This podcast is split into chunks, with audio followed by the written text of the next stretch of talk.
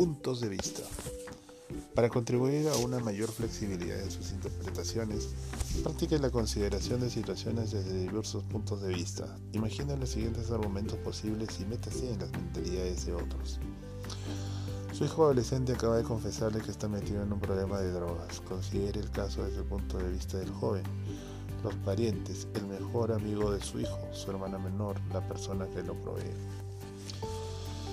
Otro, una madre soltera roba un collar de brillantes porque necesita desesperadamente el dinero. Considere la situación desde el punto de vista de la joven mujer, del agente de policía que la detiene, del gerente del negocio donde robó, del hijo de esa mujer. ¿Cuál sería la situación de haber sido sorprendida en el momento de robar un pan y robando una billetera en el subterráneo?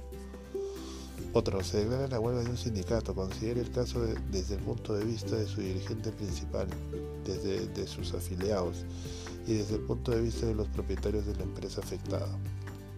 ¿Cómo piensa, según usted, los trabajadores que deciden rechazar la huelga? En una esquina cantan y bailan algunos Hari Krishna. ¿Qué sentimientos despiertan en usted y uno de sus integrantes más jóvenes? ¿Cómo considerará lo que están haciendo? ¿Cómo se sentirán los padres de esos muchachos? ¿Y cuál es el punto de vista del organizador? Ve usted que alguien arroja un envoltorio en la calle, considere la idea del que comete esa infracción. ¿Y qué pensará el barrendero? ¿Se quedarían sin trabajo los barrenderos si la gente no ensuciara las calles? ¿Qué pensará el comerciante cuya cera arrojaron el papel y el fabricante de la golosina envuelta en ese papel? 4. Es testigo de los esfuerzos de un anciano para meterse en un ómnibus.